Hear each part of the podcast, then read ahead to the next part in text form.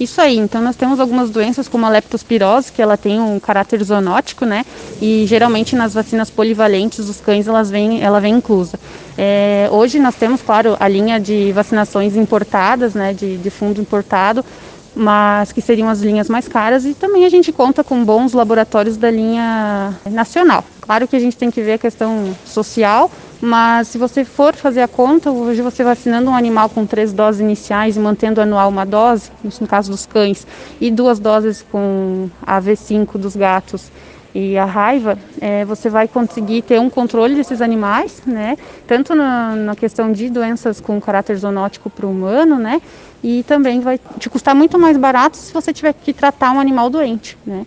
A gente tem que ter essa ciência e também a questão de controle, é, porque quanto menos animais você tiver expostos à rua, menos doenças, e a cidade agradece, uma cidade muito linda, né? Três Itilhas não merece ter animais aí amarrados no, no, fundo do quintal e sendo escravizados aí por uma corrente e a falta de cuidado.